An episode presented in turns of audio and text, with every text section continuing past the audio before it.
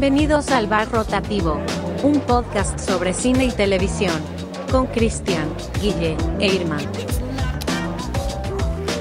¿Qué tal? Bienvenidos a otra sesión de nuestro famosísimo podcast Bar Rotativo.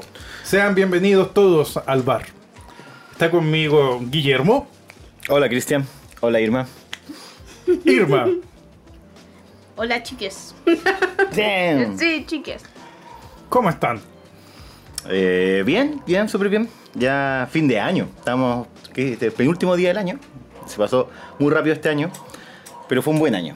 Porque fue el año en que partió Bar Rotativo. Eso quería decir. Muy bien. Lindo, Lindo, bonito. Como un poema. casi como un poema. Casi como un poema.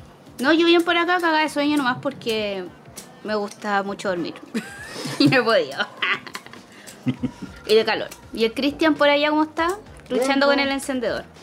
Sí, siempre tenemos esa lucha con los encendedores Sí. cuando... Deberíamos, que- deberíamos andar con unas velas o alguna weá así. claro, oye, podía darle un mood también.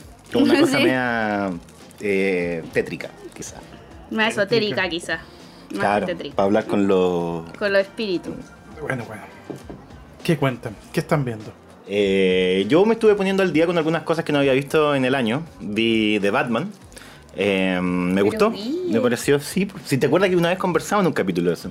Sí. Y esta estaba como en, la li- en el puesto número 2. Pero pensé Se que ya cumplió. ya, ya, empezaste a mover la lista. Se cumplió. La lista empezó a moverse. Está pasan, están pasando cosas en la lista.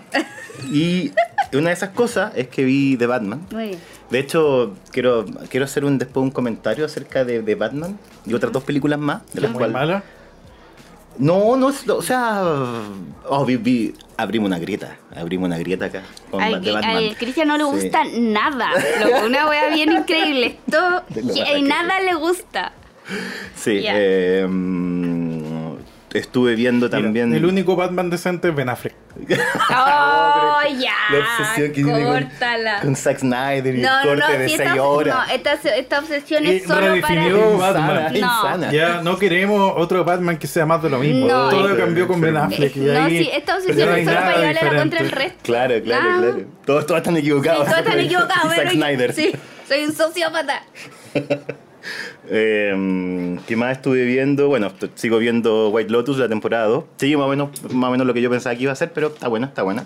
Ahí la aviso cuando la termine, vamos a hablar de eso. Eh, retomé una serie cómica, que- porque quería ver una serie cómica y alguna que haya dejado y elegí... Eran dos las que estaban ahí, What We Do in the Shadows y Atlanta. Eh, me fui por What We Do in the Shadows, pero también quiero ver Atlanta próximamente, quiero terminarla también. Cosa que me gustó mucho porque se me olvidaba lo mucho que me gustaba la serie de What We Do in the Shadows. Empecé de nuevo, o sea, solamente había visto la primera temporada, así que voy en la segunda, empezándola, así que me espera un, un- un viaje entretenido. Eh, ah, y vi el primer capítulo de Dahmer, para hablar de algo así como... Oh. Pop. Y... ¿Ah? Algo pop. Algo pop, claro, algo en pop. Eh, y no, no, no sé, no sé. Igual tengo, lo comenté, no sé, con Christian, como que en general Ryan Murphy lo que hace, no- nunca, nunca pegué con él, ni con Nip Tuck, ni con American Toll, esas cosas, de historias de crimen y todo. Nunca, nunca, como que nunca he conectado con su universo, pero, pero bueno, eso estaba viendo. entre otras cuestiones. Irma, sorpréndenos. Terminé, finalmente logré terminar eh, El cuento de la criada, una serie que me gusta mucho y que he pasado por momentos de, de odio y amor por- con la serie, pero terminé bien esta última temporada. La quinta parece que es, ya ni me acuerdo. Me gusta mucho como nuestro personaje principal se va consumiendo por todas sus cosas y se deja llevar y a veces retrocede, va, no sé qué. No quiero decir mucho porque es spoilear, entonces como... Pero me gusta ver que el personaje no es, no es, a veces no tiene esos momentos como que, ay, este personaje es, coherente, no sé qué, me carga esa weá, como me gusta que se vaya, que haga esta weá, después la otra, que no sé qué, y tú decís, pero ¿qué está haciendo? Es bonito eso, es parecido a los seres humanos, digamos, la weá que estamos hablando, de que uno siempre hace una weá y dice una weá y después hace otra, es bonito eso. Y empecé a ver Merlina, que caí en la moda adolescente, muy adolescente. No me está gustando tanto. ¿Cuántos capítulos has visto ya? Eh, tres. Ay, No me está gustando tanto, es entretenida, sí. No puedo decir que no. Es muy entretenida, está muy. es visualmente muy bonita. Es agradable, es muy. coherente toda esta cosa media gótica, estrafalaria. Pero genera y crea un mundo que me parece como bien extraño llamar a la gente que no tiene superpoderes. los normies, como una wea muy rara. Bueno, muy adolescente. Los adolescentes tienen que sentirse especiales. La wea que había dicho. Eh, y eso. Está- hecho- o sea, entretenida, pero no es tan buena. Como es para pasar el rato. De hecho, es bien citada de esa serie el baile. Y el baile ya es como un viral. Sí, de Merlina. Ah, sí, pues sí. No he llegado a esa parte todavía. De hecho, sí, me surgió la idea que tiene que ser un premio dentro de los premios Rotativo Bar. El momento del año. El mejor baile del año. Mejor baile del año, sí. Ya vamos, tenemos el mejor body horror, el mejor baile y había otro y no me acuerdo. Tenemos que dar esos premios. Creo que va a ser en la previa del Oscar, antes del Oscar. Antes Claro, puede ser la Oscar, previa del Oscar, sí. Yo creo que sí. Muy bien. ¿Y tú, Cristian, qué estás viendo?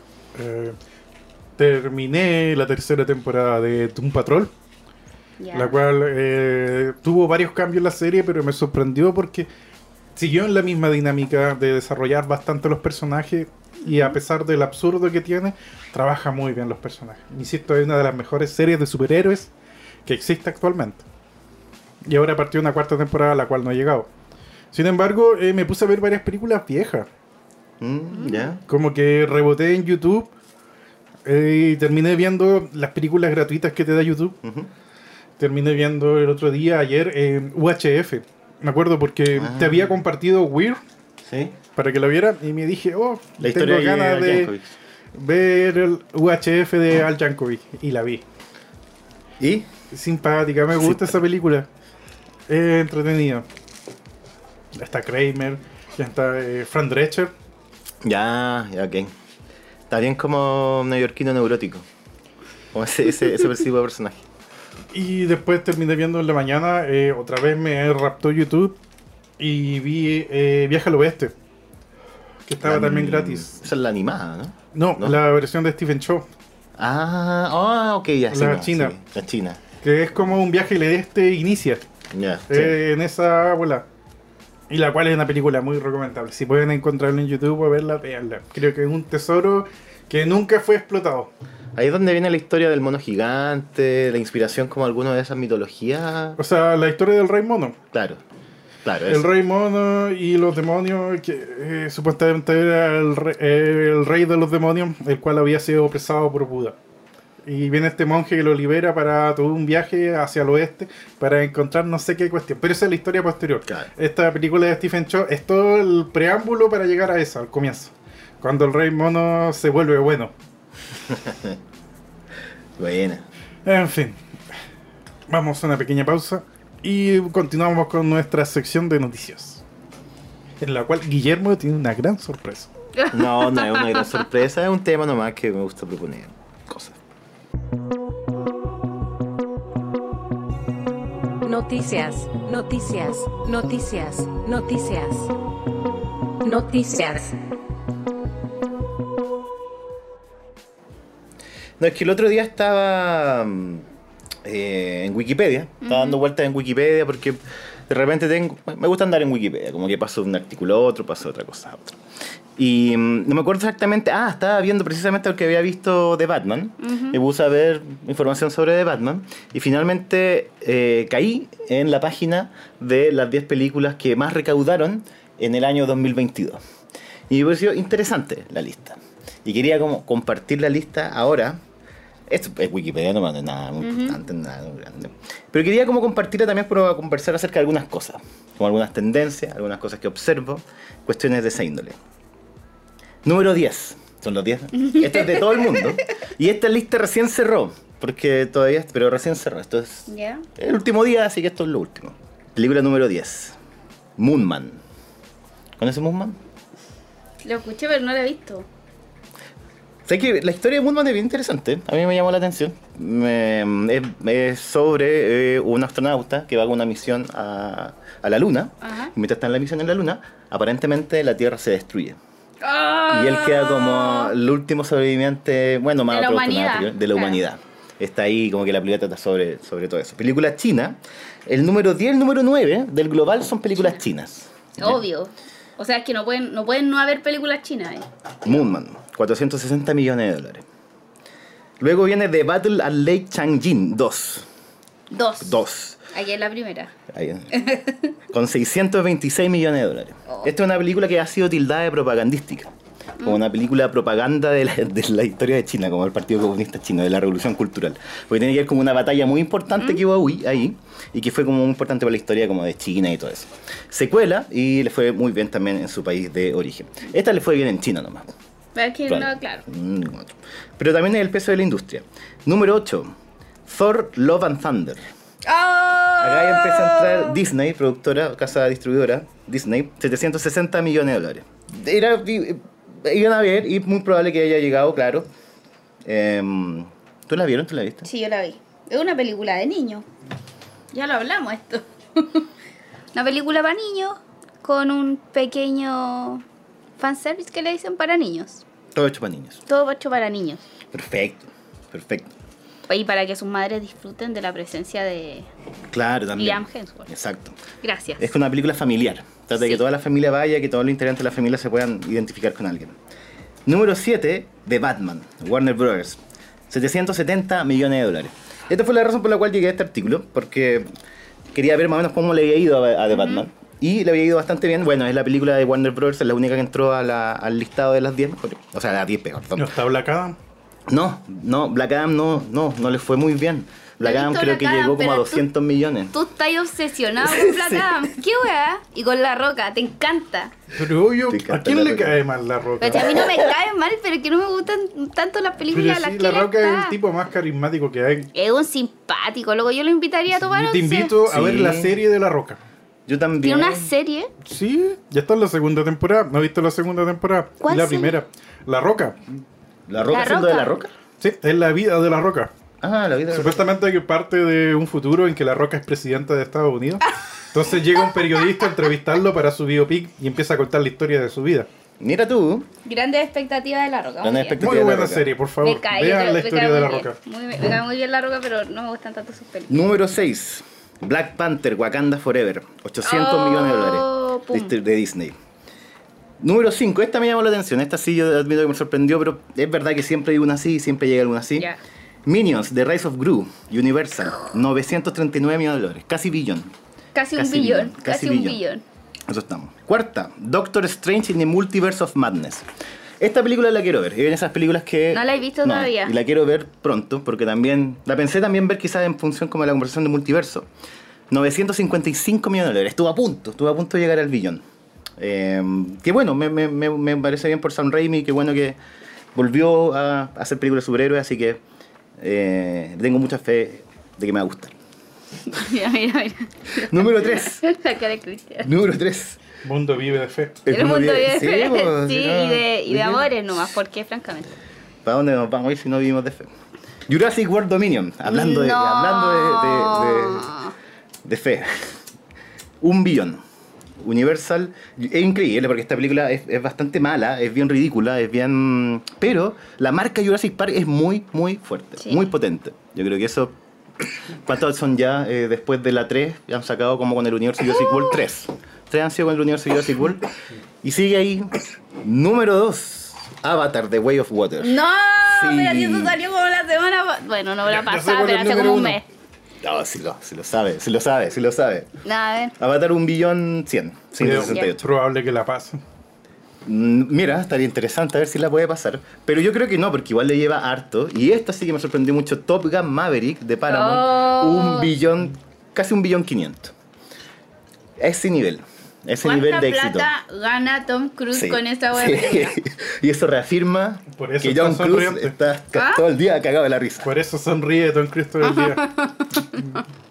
Eh, Universal tiene tres, dos películas, sí, dos películas que llegaron a los top 10. Eh, Paramount se llevó la primera, Paramount no tiene otra, pero está con la primera ahí. Eh, creo que también ha sido un año interesante para Paramount con su propuesta de streaming, que mm, tiene igual un material interesante para la nostalgia, a lo de MTV, está lo de Nickelodeon, hay varias cosas como que igual siento que Paramount puede, algo puede pasar con él.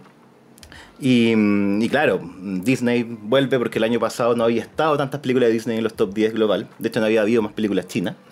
Eh, y bueno, y China que también cierra la lista con lo que ya es una verdad, la consolidación de la industria del cine chino ya es una realidad. Por lo menos en términos económicos.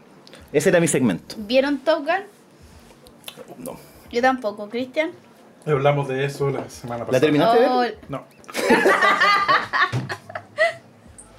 ¿Ustedes la vieron? La, la, la, la- la empecé. Ya. Pero la Ni siquiera vi próxima la primera. semana la voy a ver. Sí, no, hay que, la Ya próxima se acabó. semana hay que próxima venir, hay que semana venir a hablar de capítulo Top Gun. Se acabó. ya. Vamos a hablar Sí, de Top Gun. listo. Listo. Estamos anunciándolo. Prepárense. Sí. Preparen las Lo que chaquetas viene. de aviador, los lentes. La música ochentera. Preparan todo Que se viene Top Gun. Danger Zone. No puedo creer que Top Gun esté, esté primera. Sí, no, a mí también me llamó mucho. Y me llamó mucho la atención también. Bueno, eh, eh, también estaba leyendo los datos que este año ya es. La, Avatar fue la película 51 que rompió el billón. Ya Ya, van 51 claro. películas que han roto el billón de dólares de recaudación mundial.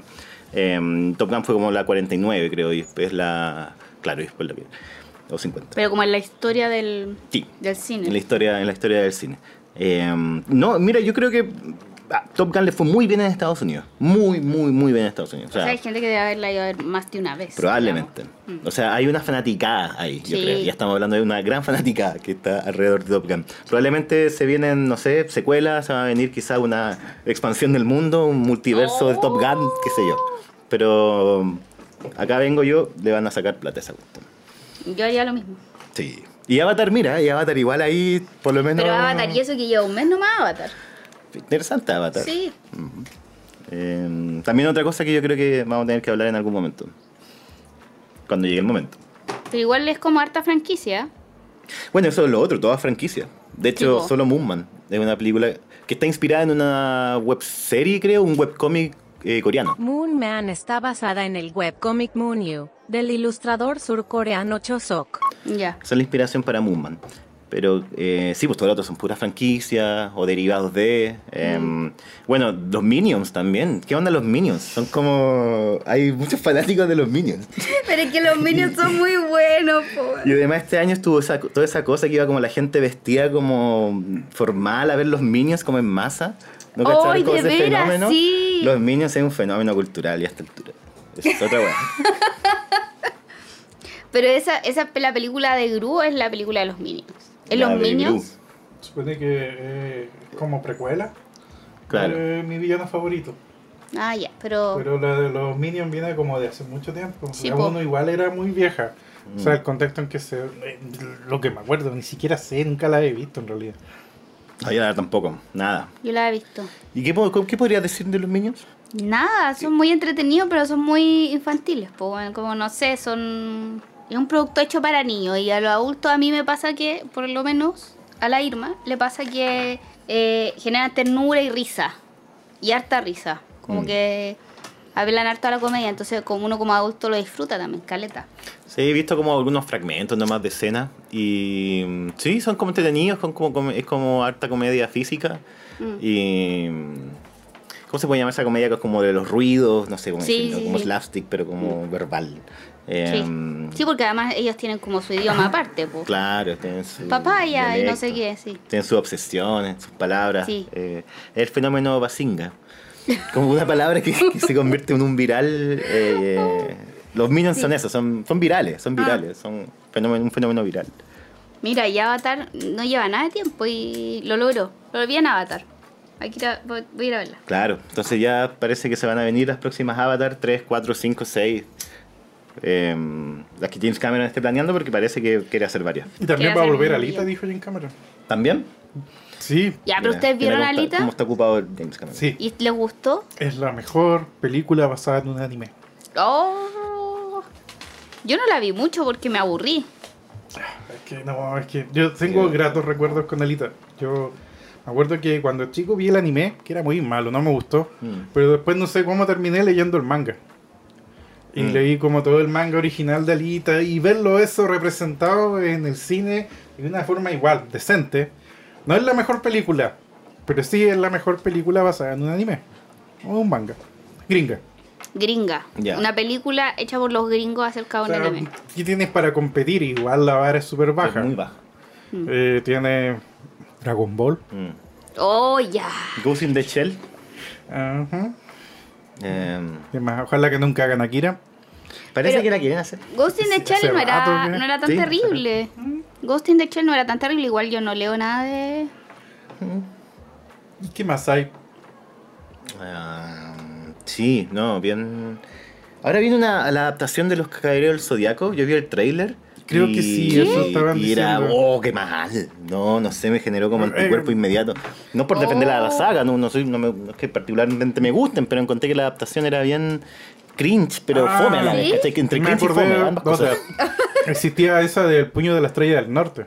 Ah, había una sí, película. sí, cierto. Que también esa era buena. De hecho, ahora que me acuerdo. Era bien clase B, pero. Mm, sí, sí, era bien clase B. No, yo no la vi, pero me acuerdo de haber visto Y escenas. había una que siempre daban en el cable que era Guyver. También estaba basada en un anime. Ah, súper viejo. no. Ese no lo cacho. Que era extraterrestre y un viaje, un traje eh, exo, exotraje. Ya. Y muy violento. ¿Qué es un traje? Mucha sangre. mucho Mucha sangre. chocolate. Esa.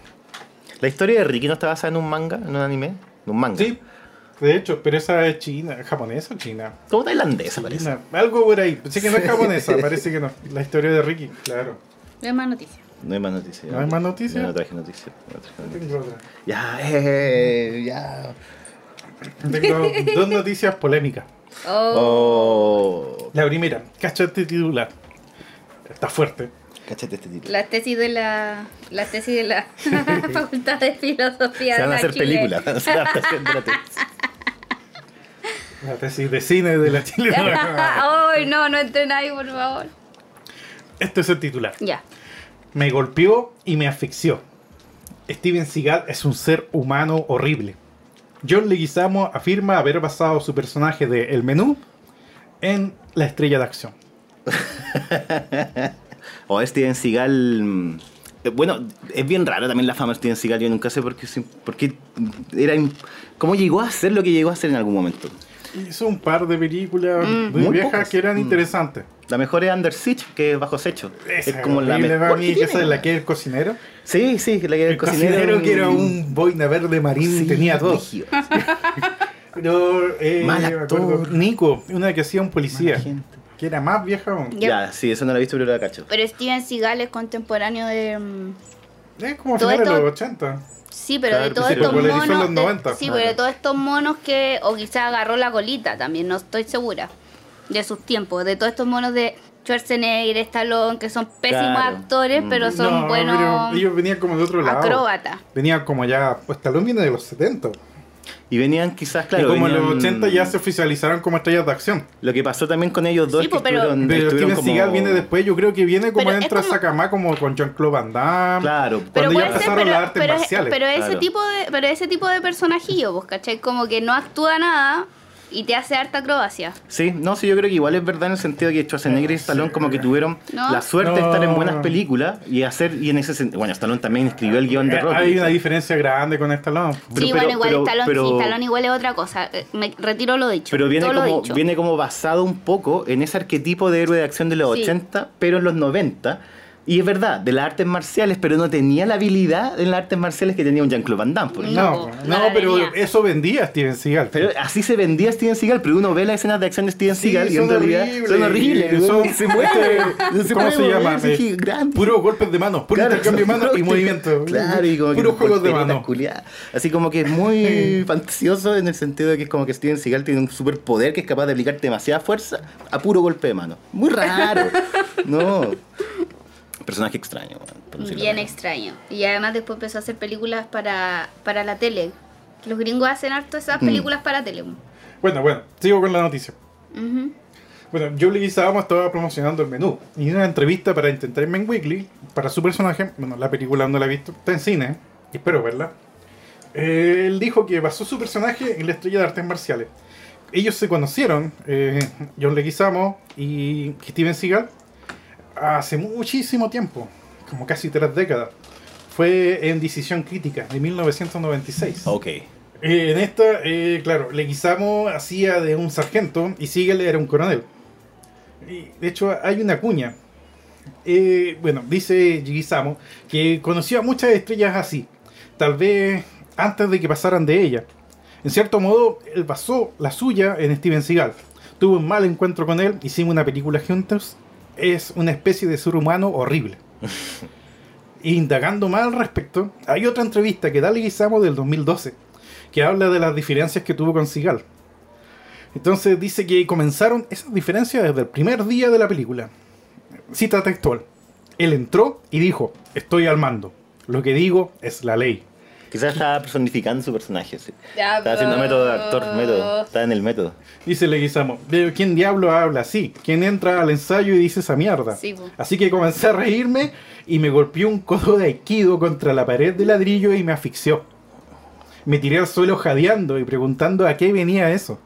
Brígido, además John Leguizamo como flaquito. Más chiquitito. Abusador. Abusador, completamente. Bully. Se creyó el personaje que hacía en todas las películas. Y el 2014, de hecho en Los Angeles Times, otra vez vuelve a mencionar el suceso. Comenta que el actor apareció temprano a propósito en los días en las escenas de la muerte de Seagal. Eh, Leguizamo. Mientras se rodaban. Quería simplemente verlo morir. Duras palabras para un duro sujeto. Pero. No sé, hay actores así. Me acuerdo, tú viste eh, estas charlas de Kevin Smith. Sí, Cuando habla del suceso de cuando estaba grabando de Die Hard. ya, sí. La 4. La 4. Creo que fue la 4, claro. Sí, la 4 sale. La que trabaja este, la dirige este weón de, de Underworld, El ya. ya. que era amigo de Kevin Smith. Y Kevin Smith, de hecho, aparece en la película, en ¿Cuál la? Die Hard 4. Y me acuerdo que él tiene su impresión primera de Bruce Willis. Y Bruce Willis entra, le ve lo que tiene. No, a ver, yo, yo soy la albacea prácticamente de la franquicia. Yo soy la Yo franquicia. sé cómo piensa John McClane. Y esto no lo hace John McClane. ¿Cómo pasa esto? Tengo que protegerlo. No. Tengo que proteger a John McClane. John McClane depende de mí. Es como esa misma idea. Yo- Sí, megalomaníaco. Eh, algo muy hollywoodense.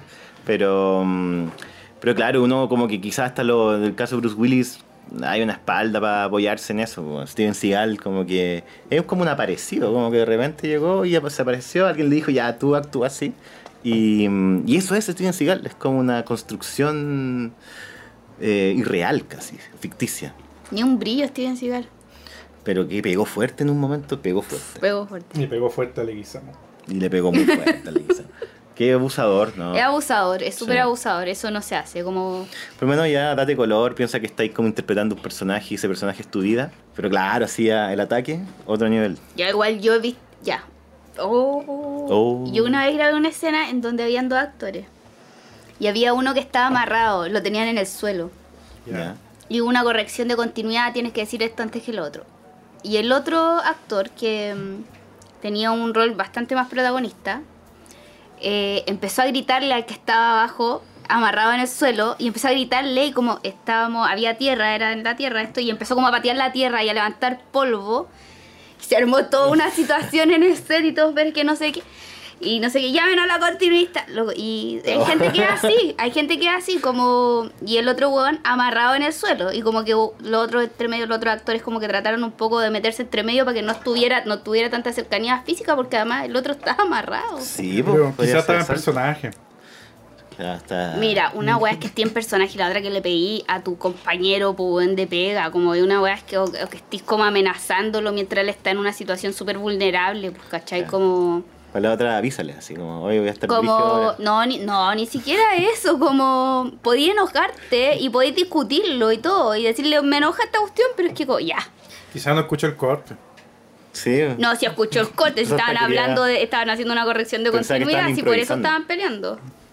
Por eso se puso a pelear este weón, digamos, por eso se les zafó un tornillo.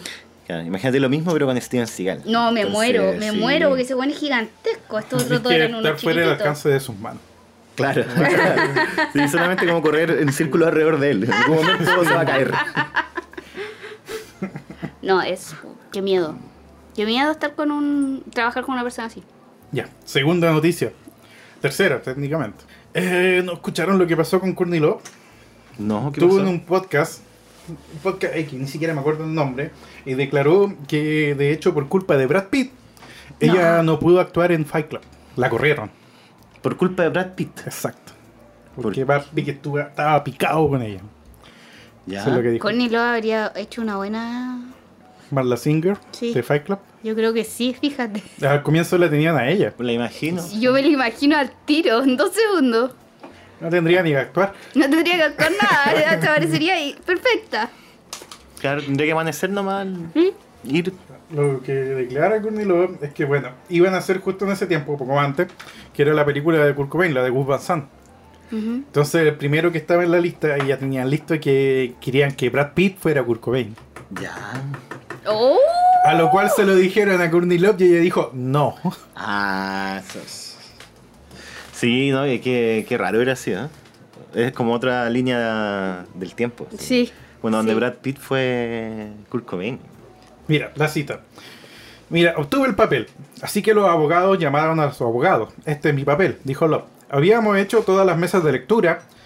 Iba, había ido a trabajar en privado con David. Y recibo esta llamada telefónica y es de Gus Van Sant. Y Gus está almorzando con Brad Pitt. Él dice, Brad quiere realmente hacer la- una película sobre música. Bueno, y ok, dice Courtney Love. Fue como si la boca del infierno se abriera. Oh, Dios mío, queremos hacer la película sobre Kurt. Y 22 años después todavía sigo pateando. Me sigo pateando por no tener el instinto de tiburón para decir, claro, que se jodan más tarde. Me volví nuclear, no hago Fausto. ¿Quién diablos te crees que eres? Espérate, ese fue el diálogo de. Esa es la cita de lo que dijo en el podcast. Ya, o sea, perfecto. ahora se arrepiente de no haberlo dicho. Dijo lo hubiera hecho porque era una cuestión comercial netamente. Claro. Pero en su tiempo como que le ofendió y dijo, no, no puede ser Brad No Pitt. puede ser. No puede ser Kurt. Quizás estaba el Oscar de Brad. Entonces, por eso ella, lo que dice, había ido a las lecturas de guion, todo, ya estaba como en la mano de que ella iba a ser Marla Singer. Y de hecho, eh, ¿quién fue? El productor de la película también estaba metido, no Edward Norton. En ese tiempo, Mm. Edward Norton era pareja de Courtney Love. Ya. Ah, no tenía idea de eso tampoco. Oye, los cagüines. Habría sido sea, la primera dama Entonces, de llega... la película. Eh, de- llega, ella dice, llega, Edward llega a la casa, comienza a sollozar. Su madre acaba de morir, por lo que estaba muy permitido. Pero dijo, no tengo el poder. Recordó la cantante antes de añadir que posteriormente sonó mi teléfono fijo y era David Fincher. Sabía que iba a ser él, por cierto. Dios bendiga a Elena Bohan Carter. Ella es un genio. Nunca he visto la película. Y sí, me despidió porque no dejé que Brad interpretara a Kurt. Mm, mira. Venganza. Una suerte de venganza. Igual es raro que hubiera sido. Quizás hay un mundo alternativo dentro del multiverso en que Brad Pitt fue Kurt Cobain y Courtney Love fue Marla Singer. ¿Dónde está en esa película? ¿Dónde está ese eh, universo? ¿Dónde está ese universo? Debe ser el universo en que Concharopa existe. También. Sí. Quizás Concharopa hubiera cambiado muchas cosas en el mundo. Quizás, claro, ahora estaríamos. No habría guerra. no habría guerra. No se hubiera acabado la pobreza en el mundo. Se hubiera habido con Charov, Marla Singer, Courtney Love y. Brad Kurt Pitt, Kurt Cobain. Todo el círculo como del. se hubiera cerrado en sí mismo. Oye, quizá habría sido un buen Kurt Cobain, no sé. Sí. Yo siento que, yo siento, yo lo personal, es que además, a mí me gusta mucho Brad Pitt, siento que es Lo un- sabemos. es un actor muy menospreciado igual. Mm. Se esfuerza. Porque se esfuerza caleta, Sí, le pero no pone es bueno, no, y elige no, buenas no es pel- fabuloso. No es fabuloso, pero el- y elegía siempre buenas películas, po, como le ponía ojo. Y además hecha por Gus Van Sant. Eso También le imprime como un estilo distinto, porque uno podría decir Val Kilmer como Jim Morrison, pero claro, en una película de Oliver Stone, donde uno ya sabe más o menos qué tipo de cosa va a pasar o, o qué estilo va a tener. Esto es Gus Van Sant, entonces sí, hubiera sido bien particular. Brad Pitt con Gus Van Sant. Igual interesante. Mira, Interesante, mira, sí. interesante. Habría sido interesante. Películas que nunca se hicieron que, que se debieran haber hecho parte 3. Debe estar Ya ahí con el, de- con el Napoleón de Kubrick, claro, el Napoleón de Kubrick. eh, eh, la Duna de Jorodowski, Laguna Jodorowsky. Todo eso. Goncharov, claro. En fin. son como. mm, Te empiezan a comportar un poco quizás como los personajes que interpretan. Entonces empiezan a hacer cosas como de, de personaje. Debe haber un momento en donde se deben volver locos un poco. Sí, po. Como de tanta. mm, No sé, pues visibilidad pública. La vida, claro, tanto estrés igual. Mm. Actuar es estresante. Una última. Una última. Otra vez vamos con noticias de podcast. De podcast. Y esta vez, adivinen quién dijo otra vez algo polémico en un podcast. Eh, Tarantino. sí, Tarantino viene diciendo estas cosas. Viene basado. Bueno, lo que dijo Tarantino es que, por ejemplo, tomó el Capitán América y dijo, Capitán América es la estrella, no Chris Evans. Chris Evans y todos los personajes, personas que actúan en películas de Marvel no son estrellas. Las estrellas son los personajes que representan. Ah, pero esto igual como que ya era... O sea, se había leído esa lectura de que, por ejemplo, Robert Downey Jr., que es un actor que por ese tipo de películas recibe mucha plata, no, tiene- no, no pasó eso. pues, Como que valiera después para otra película por ese mismo precio haciendo otro personaje. No. Pero, pero él lo enfoca más al Capitán América y como tira los dardos con Chris Evans. La, la cita textual. Mira, parte de la marvelización de Hollywood es que tienes a todos estos actores que se han vuelto famosos interpretando a estos personajes. Pero no son estrellas de cine, ¿verdad? Capitán América es la estrella, o Thor es la estrella. Quiero decir, no soy la primera persona en decir eso. Creo que se ha dicho un millón de veces. Pero es como, ya sabes, son estos personajes de la franquicia los que se convierten en estrellas. Y también aclaró eh, Tarantino de parte que, no odia las películas de Marvel. No se nota. Pero es que a qué se refiere con estrellas, po? weón? Como. Yo no tenía quién, no tenía idea de quién era Chris Evans antes de Capitán América. ¿Viste? El Capitán América lo catapultó. Yo creo que Pero es más famoso el. Capitán América o Chris Evans. Es que ahí está la cuestión. Chris Evans va a ser siempre recordado más por su papel del Capitán América que por cualquier otro. Una estrella de cine, de verdad, tiene múltiples personajes Mm, que son recordados. sí. Como lo que le pasa quizá un poco también a Tom Holland, encuentro. Eh, Tom Holland yo creo que ha intentado otra Claro, ha franquicia intentado. o otra cosa o película seria y no le ha resultado. No, pues no le ha resultado. Eh, Y Robert Downey Jr., interesante el caso, pero ya Robert Downey Jr. cuando interpreta a Iron Man, bueno, es su segunda venida, Claro, su resurrección. es su resurrección. Con Jesucristo. Y le pegó a eso y en eso quedó, pero Claro. sin embargo, después de Iron Man, ¿qué pasó con Robert De Niro? Con... Robert Downey. Perdón, Robert Downey Jr. Eh, lo mismo, po. o sea, ¿Qué, qué película me han hizo eh, esta porquería de Doctor Dolittle? ¿verdad? Ha hecho pura mierda. Oh, cierto. Hablar con los... Sí, hay una escena muy ridícula en esa película. Muy mal y fome. Pues, yo creo que es algo que pasa con la gente, con los actores que están como muy dedicados a esa... A, ¿Qué no le pasa a Scarlett Johansson? Ahí puede que tengas razón. Esa es la Pero nunca fue tan poderoso su personaje. Pero nunca, claro, nunca fue tan poderoso a pesar de que incluso dentro del universo cuando quisieron darle más Bueno, poder no resultó eh, mucho. Hablemos de Chris Hemsworth. Chris Chris, Hemsworth. Hemsworth. Chris. Chris. Chris Hemsworth. Chris. Ah, el Thor. Lo confundo siempre. ¿Qué otro papel fantástico ha realizado o personaje memorable aparte de Thor? Mm, Pero es que él se hizo conocido con Torpo. Y le ha dedicado todo su tiempo a eso desde que. Todo el tiempo a Thor desde que empezó a hacer eso, po. Yo siento que hasta Jeremy Renner se, se perdió un poquito. Pero nunca fue importante. No, ¿Cuál por, es por el- lo mismo, por eso me llama la El que atención. más se perdió yo creo que fue eh, este otro, el de Hulk. Ah, el. Búfalo. Mark Ruffalo. Pero Mark Ruffalo tiene muchas otras películas antes. Sí, y yo creo que va a seguir Sí, haciendo él- muchas otras después. Quizás, sí. no sé, po. Hay que ver qué rumbos toma él en su carrera también, pero. Pero es un actor súper reconocido de antes de eso. Sí, tiene harto, tiene mucho más rango que el resto, Sí, quizá, rango actoral, como interpretación. Sí. Mm. Y en ese sentido, hasta el chiquillo este que se me olvida el nombre. Ah, el. Él ha hecho muchas otras películas también antes. Paul Rudd. Paul Rudd. Eterno joven. Eterno Siempre se ha joven. visto ¿Qué de- onda? ¿Lo han visto en. ¿Cómo se llama? En. Clueless.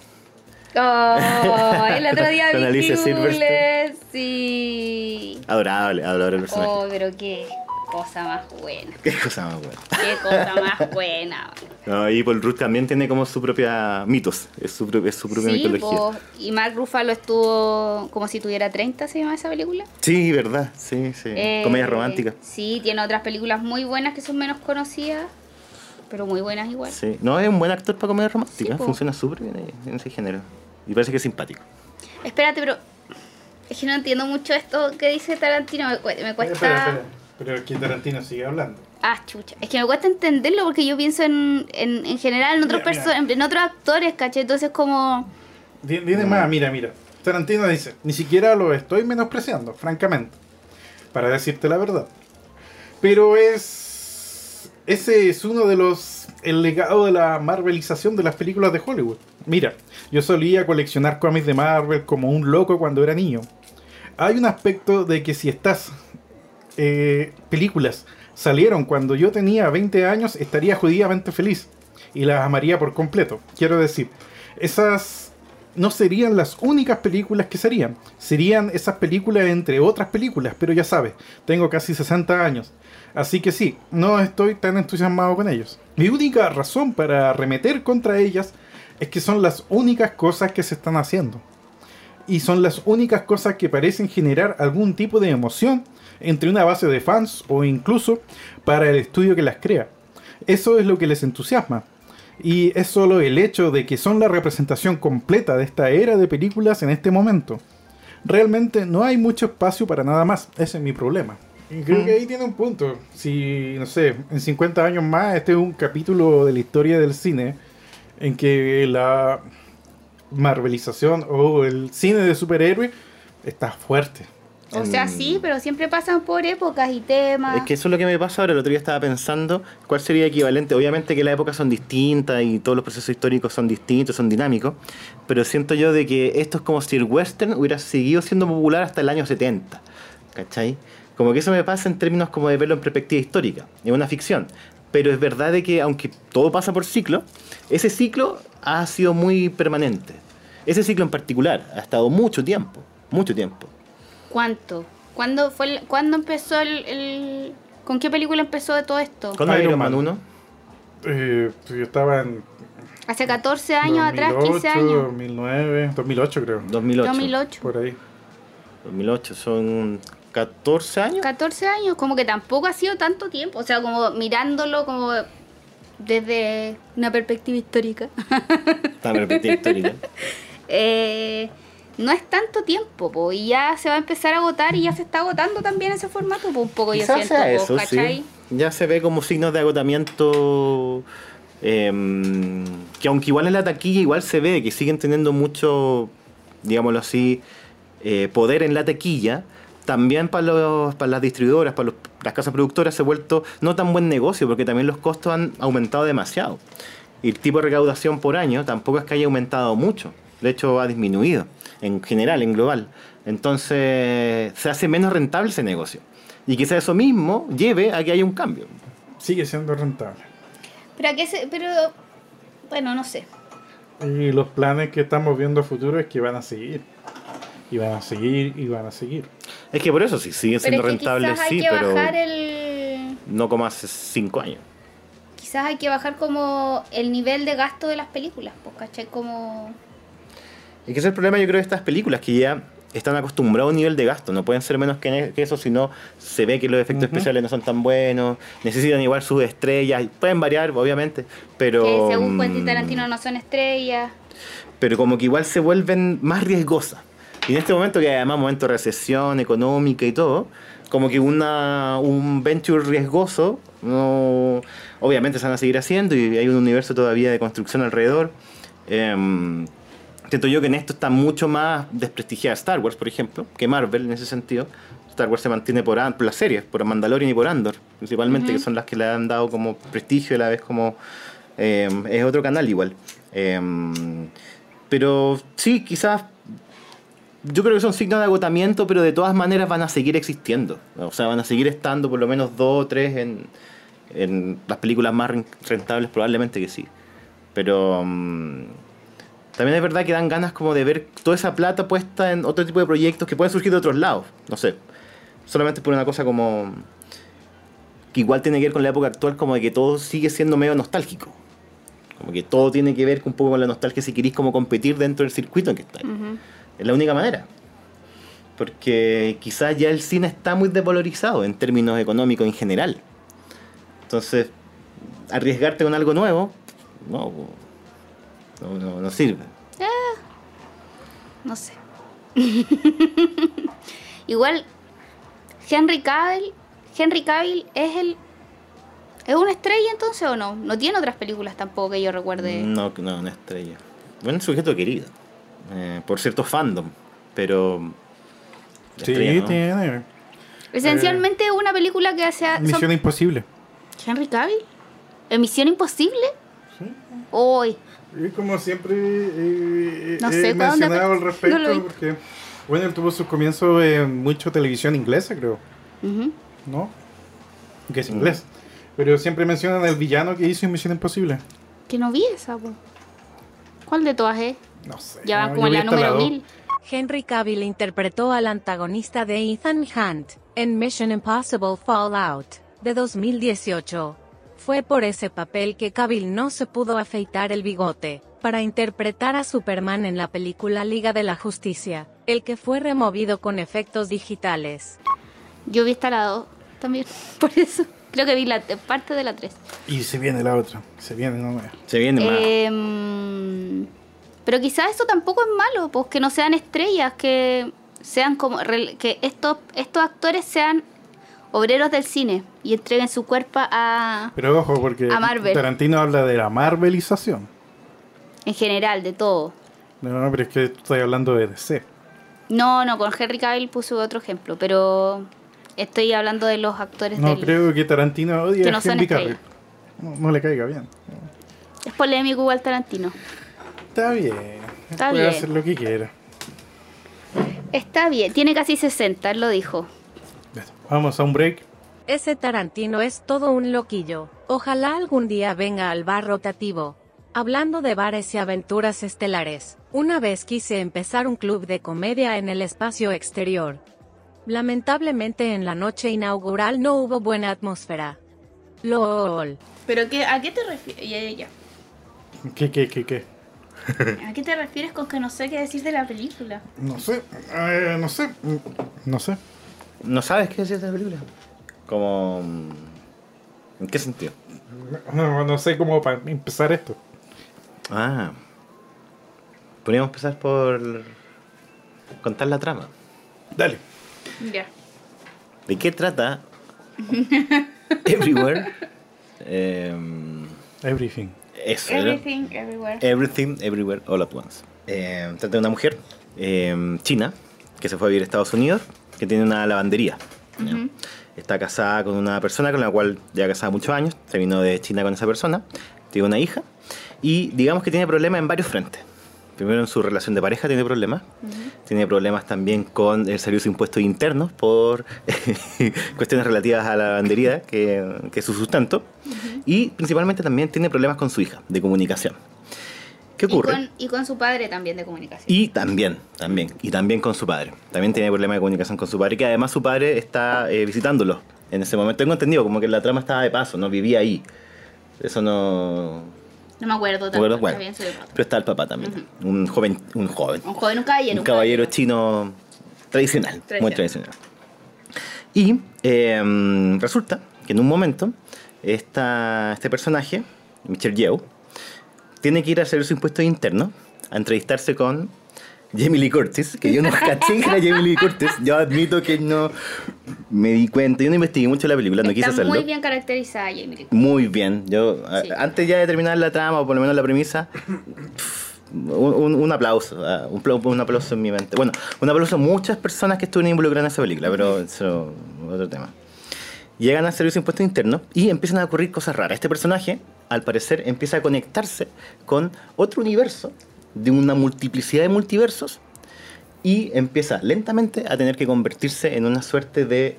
empieza a perseguir a una persona muy querida porque esa persona puede que rompa el orden del multiverso y se transforma casi en una superheroína de los multiversos. Dicho de una manera muy improvisada. Apreciaciones. Voy a partir yo, no me envíe apreciaciones. me toma la palabra. Voy a continuar. Voy a continuar, voy a continuar. Si alguien quiere agregar algún, algún detalle a la trama o algo que quiera, ¿no? Sí. Eh, ella se tiene que convertir en la mejor versión de sí misma dentro de la multiplicidad de, de universos. Algo interesante de la película es que en un momento, cuando está en la oficina de impuestos internos, Oye, al pero tiro espera, espera, sale... espera, perdón. Vamos a, vamos, a- esto como todo con spoilers. Sí, no, sí, Ya, ya. sí, Sí. No, ya pa- Ya, sí, ya no. No vamos a guardarnos nada. Claro, Ya. sin tapujos. Eso.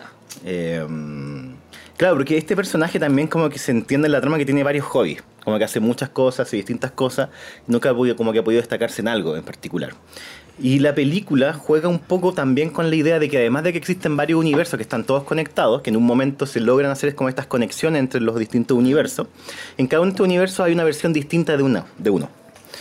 Y esas versiones pueden haber sido a partir de decisiones que uno toma en su vida que lo llevan hacia otra, otra línea temporal, lo lleva hacia otro terreno, hacia otra, otra dimensión, en medida, otro universo. Y que en ese sentido, claro, que todos tenemos la potencialidad de ser distintas versiones de nosotros mismos y que en distintos universos existen todas esas versiones de, de nosotros mismos. ¿sí? Y, y- y bueno, también en relación a las personas que están ahí también. Las personas que están en un universo también pueden estar en la otra, obviamente. Pero esa es como la, vis- la visión de multiverso que tiene la película también. Es como me arbórea un poco. Sí, es Tiene la idea de multiverso. Es como en Ricky Morty. Hay un capítulo de Ricky Morty que juegan con el multiverso. Bueno, Ricky Morty siempre todo. es de multiverso. Claro, Pero ese capítulo en que hacen como el, entre comillas, cameo de Jordan, Keenan y.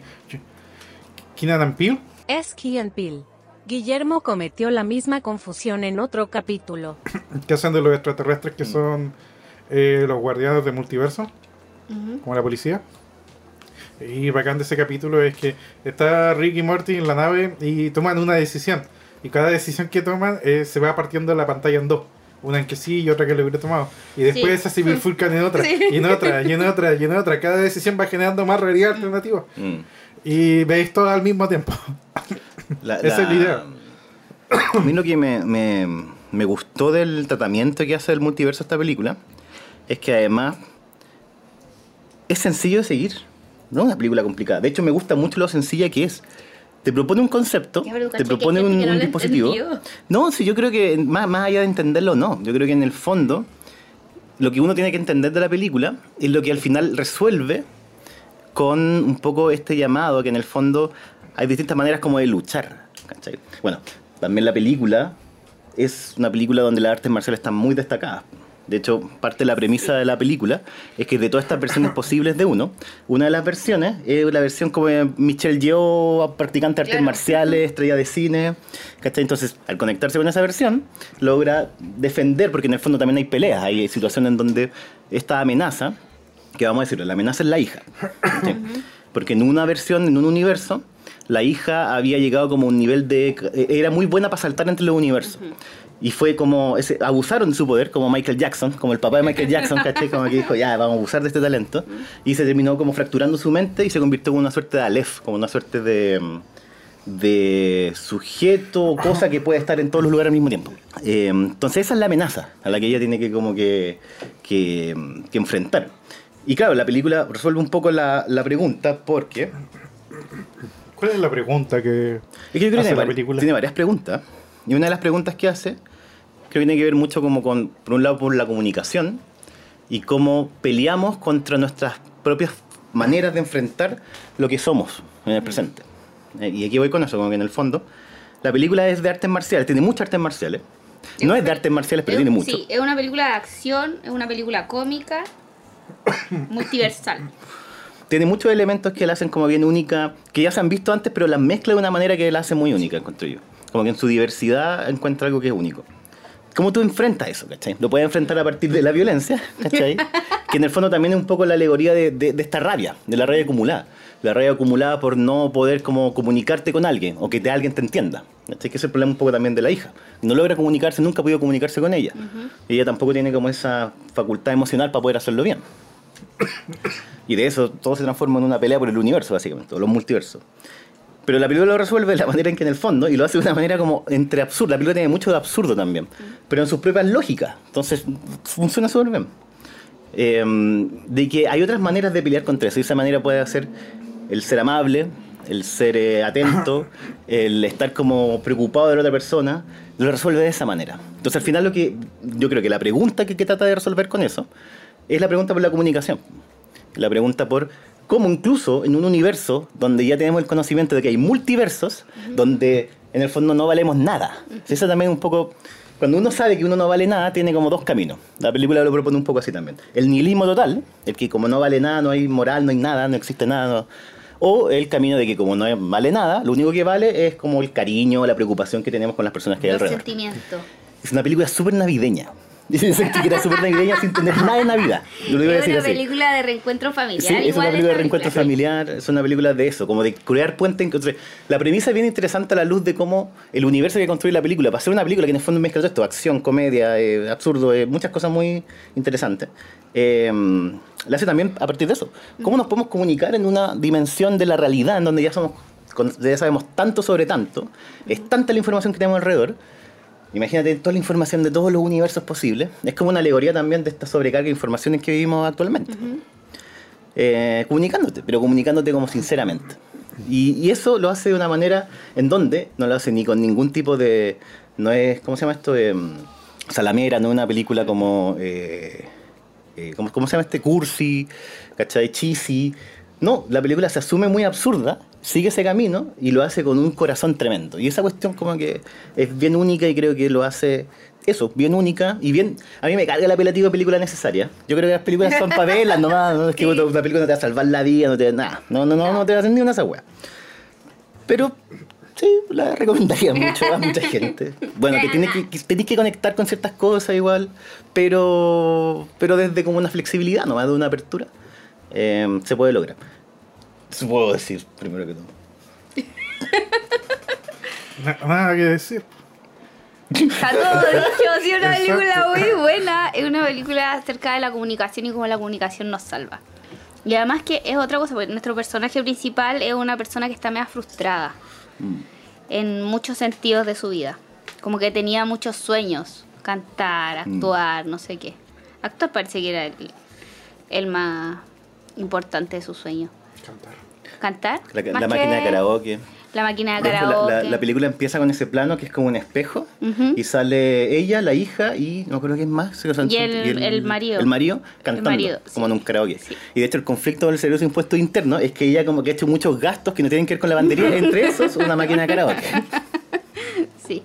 Está muy frustrada y llega este, esta versión de su esposo de un universo en donde ella es brillante, en donde ella ya está muerta y su esposo le dice, he recorrido todo el universo y creo que he llegado hasta ti y tú eres como la mejor versión de ti misma para resolver este problema. Y tiene que ver con su capacidad de... No sé nada. No, no hacer nada, sino que como... Yo- eso es como le dicen cuando es, es un recipiente vacío. Es como una tabula rasa, como que no es buena en nada, por lo tanto puede ser buena en todo. Buena en todo, sí. Eso le dice el... Pero es como, y su capacidad de ternura también para enfrentar a su hija. Y, y- quizás la única persona que podría enfrentar esa situación es ella. Sí, po. Claro, es Es que. la única, en todos los multiversos de los Mm. multiversos. Mm, mm. Sí, entonces muy... eh, la ternura y la comunicación. Son súper importantes en esa película. Y además que no hablan todo el rato un mismo idioma, están Sí, todo el rato mm. entre inglés y chino, Claro.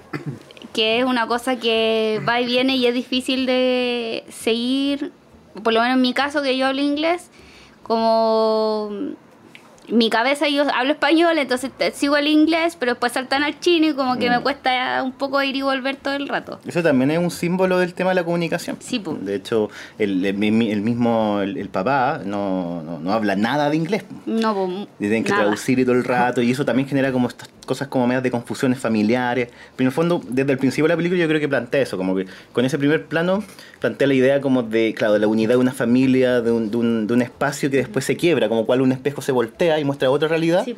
Es como que, y bueno, eso está quebrado. ¿cachai? Esa realidad está quebrada porque hay una falta de comunicación que uno al principio ya lo puede ver, ¿cachai? ya puede como ver cómo se relacionan con esto, hablando dos idiomas de manera más o menos como casi arbitraria, de repente como para señalizar una cosa hablan de un idioma, después en otra, pero en el fondo bien, bien arbitrario igual. Sí, yo, yo quería igual comentar algo sobre lo- los directores, Daniels, que son Oh. como dos personas que se llaman Daniel, Daniel. Los Danieles. Los Danieles. Los Danieles. Serían como los Danieles. ¿Ustedes vieron su- eh, Swiss Army Man? No, No. yo, yo vi ah. 30 minutos ya. me- porque me aburrió. No me. No. Es la película como. Es de la otra los más Danieles, conocida. es de Sí, los Danieles. Es de los Danieles. Conocido Cuando- mucha gente que le encanta esa película. Sí, sí, tiene un culto. Yo también caché que tiene como un culto. eh, a mí personalmente, claro, no. Quizá le doy una, una segunda vuelta, quizá no era el momento, pero a mí no me atrajo mucho. Lo que sí los Daniels tienen algo muy bueno es que hacían videoclips. Hay un videoclip de The Chins, no sé si cachan esa banda que se llama Simple Song. Vean, ese videoclip es muy bueno, es un gran videoclip. Solo conozco el de Turn Down for What? Ah, pero, pero el... Turn Down for What? Sí, ¿Y ese que pero es el...? es de los lo grabaron. Los, es Ya. un DJ.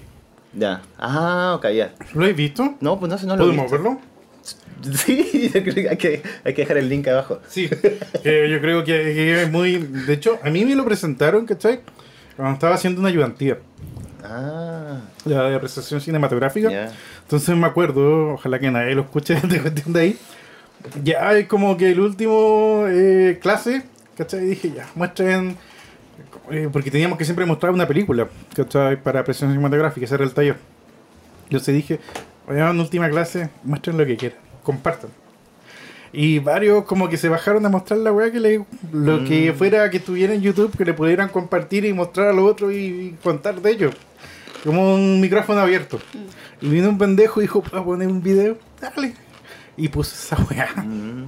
Mira, yo creo que no te deja indiferente el video. Veamos. Pero nada. Pausa de videoclip. Pausa de videoclip. Pausa de videoclip. Pausa de videoclip. Ok, volvimos. Acabamos de ver dos videos de los. Eh, Los Daniels. eso. De ¿Qué los pensaban Danieles. los Wayans? No sé. El, mm, Les gusta, les gusta demoler cosas. Les gusta ver cosas explotar. mm, sí, Gente tocándose y peleando. El contacto físico. contacto físico. Les gusta contar historias. también. sí. Pero el videoclip de Turn Down for What igual tiene una historia, en el fondo. Es como la historia de alguien que contagia de, de su espíritu a todo el mundo. Y demuele techos. Y demuele, un edificio. Pero ese desparpajo es el que también me gustó de la película. Como que tiene. mm, se toma licencias porque. mm, no sé, quizás sabe de que técnicamente. La película, creo. Creo. Creo. Esto igual hay que confirmarlo. Costó como. mm, 25 millones de dólares. Menos. Hay dos montos que se manejan, que de todas formas son bajos, 14 millones y 25 millones de dólares. Este sí es un dato seguro. Que Muy es barata, hay que decirlo. la película de A24 que más ha recaudado. Ya, la película sí. de A24 más exitosa en términos Mm. de recaudación hasta la fecha. Y, se- y yo lo entiendo igual, porque es una película que igual se puede disfrutar de dentro de distintos planos, distintas dimensiones. Eh, Es una película muy diversa en el sentido que también reúne no solamente distintos géneros, también yo creo que reúne distintas susceptibilidades, distintas sensibilidades en una. Eh, cuando quiere ser muy absurda lo es, cuando quiere ser muy tierna lo es, cuando quiere ser muy over the top, muy lo es. eh, O sea, es muy over the top todo el rato igual. Como no baja de esa tecla. mm. Y es muy agradable porque incluso como en los espacios en que nuestro personaje tiene como escenas más calmas y más tiernas, sigue siendo over the top porque es el universo en donde tiene los dedos de vienesa. Mm, claro, claro. Que también dicho sea de paso, en esa, en esa timeline. Hakakuni. El, oh, Pero- ya, es que dos cosas, dos Ya. cosas, yo creo que dos Ya. cosas. No, primero Ragakuni. Ragakuni que yo creo que fue mi personaje favorito. Con todo lo bueno que me gustó la película, mi personaje favorito es Ragakuni. Y me ¿Cuál encantó es que haya sido un animatronic también. ¿Cachai? Era como el Ratatouille, pero mapache. sí, todo lo sí. Hay toda una historia. No me y- hay todo como un. de hecho, hay toda una línea narrativa como. O de referencias dentro de la película Ratatouille y eso. Sí, me, me gustó mucho como, como eso, como esa licencia también como para citar otras cosas del mundo cinematográfico. Desde las escenas que están grabadas como tipo One Car Way, en estas como escenas como Sí, románticas de dos personas en un callejón. Claro, claro, eso en The Mood Sí. for Love. The Mood Sí, for The Mood Love. for Love. También hace la referencia a las películas de Jung-Woo. Sí, también. También como que rinde tributo a esa tradición Ah, y china. también a 2001. ¿En cuál exactamente? Perdón? Cuando muestra que la evolución fue que el simio con dedos de vienesa Ah, mata a los sí, simios de cinco dedos. ¿Verdad? Y se acaba la línea de los. Sí, pues, empieza la línea de los primates sin con dedos de vienesa. Bueno, y hablando de dedos de vienesa, también toda la interpretación de Jamie Lee Curtis también me. Qué, qué buena actuación, qué, Sí. qué- qué también, qué propiedad de su personaje, en el sentido que cómo toma el personaje, le da como una identidad muy cómica, pero a la vez muy seria. O sea, está muy caracterizada porque esta persona es una burócrata, una burócrata del Servicio de Impuestos Internos. O sea, y, está construida así. Es y una además, villana, es una villana. Claro, una- eh, eh, de hecho, villana. es una, sí, po, sí, yo creo que es como una subvillana, pero a la vez, como Sí, existen po. distintas líneas de tiempo, hay una en donde hay como todo un dramón entre Sí, po. ella y la protagonista, que es el universo de los dedos de Vienesa, Sí. que el fondo también son universos donde como que es difícil como abrazarse, es difícil como mostrarse cariño, y todo hay que hacerlo con los pies, entonces después como que hay una escena donde le pasa como un- trae una lágrima y como que se la pasa con el dedo del pie. Y es divertido, po, que es muy, único. sí. Eh, muy divertido de ver, tiene también, sí, esa cosa que podéis jugar con el absurdo. Ricky Morty hace lo mismo, la idea del multiverso te da para jugar como con el absurdo, con imaginar posibilidades que son imposibilidades, pero son divertidas porque te hacen sentido por alguna cosa, no sé. Está llena de esos detalles la película. Y creo que también conecta muy bien como con un espíritu de época, en el sentido de que reconoce, yo creo, también la dificultad de vivir sabiendo todo lo que uno sabe ahora en términos como, ya lo, como lo que hablaba en la en cuando empecé a hablar de la película. Creo que es una película que puede conectar con muchas personas y lo hace metiendo a la licuadora un montón de cuestiones que, no sé, es como un, haciendo un paralelo sería como un cóctel que tiene caleta de ingredientes distintos, Mm. pero lo tomáis y se te, se te calienta el corazón. Y además veis gente peleando. Artes marciales. Y te reís. Que siempre se agradece Sí. porque además las coreografías están bien buenas. Y una última cosa que quiero decir, que el protagonista, o sea, el, el marido, que venía a ser como un coprotagonista, eh, tengo entendido que es el cabro chico de Indiana Jones y el Templo de la Perdición. Sí, y el Sí. de Goonies también. Mira, qué buen, eso, Era data de Goonies. qué buen elemento. Nada, eso nada más quería mencionarlo porque también me gustó mucho su actuación. No sé, me gustó en general todo, todo tiene como, todo conecta, no sé. Eh, eh, esas películas que si uno empieza a hablar como de cosas, ya, ok, siempre uno puede encontrar detalles, lo que tú queráis. El mismo universo que construye, universo que es verosímil según las reglas que quiere construir nomás. Pero lo hace, y lo hace con propiedad, lo hace con intención, y lo hace asumiendo todos los riesgos posibles, y sale algo muy entretenido, y, muy- y de verdad así emocionante. Es una película emocionante. Tiene momentos emocionantes, emotivos. Tiene momentos muy emotivos. Porque además, además pasa que este personaje. Bueno, la película se divide en tres partes. po. Everything, que es cuando te explican todo, como te plantean todo este mundo. Everywhere, que es cuando ella empieza a cachar como viajar. Y All at Once, que es como la parte, yo diría que es más difícil de ver. eh, porque va saltando de una de un universo a otro, como ni siquiera completando la escena, sino que en planos. Y, empie- y ella como que entiende los valores también de su de sus derrotas, por así decirlo. Claro. Y como eso también son triunfos, po. Es muy es muy bonito eso. Como Mm. la parte final, la tercera parte es muy bonita. Como mm, encontrarle valor a todo lo- a, a sus propias derrotas y y a que no son no son derrotas porque hay otros triunfos Mm. porque la- el personaje más exitoso o sea su versión más exitosa que es la especialista en artes marciales no tenía familia po. No, pues. mm. y estaba en una tenía una sensación como más de vacío emocional que nuestra protagonista puede que la haya tenido porque se sentía fracasada pero ella tenía cosas por las que luchar po. Claro. tenía a su hija Sí, pues en el fondo de eso, como que mm, hay muchas versiones de uno posibles, obviamente, pero siempre está la presente. Sí. Y la presente tiene que algunas veces lidiar con muchas cosas al mismo tiempo, y al mismo tiempo al all at once. Pero claro, cómo lo presenta la película, cómo hace todo ese viaje, también hay un viaje de descubrimiento, hay un viaje de crecimiento, hay un viaje como de llegar como a algún tipo también como de, mm, de respuesta incluso, así como...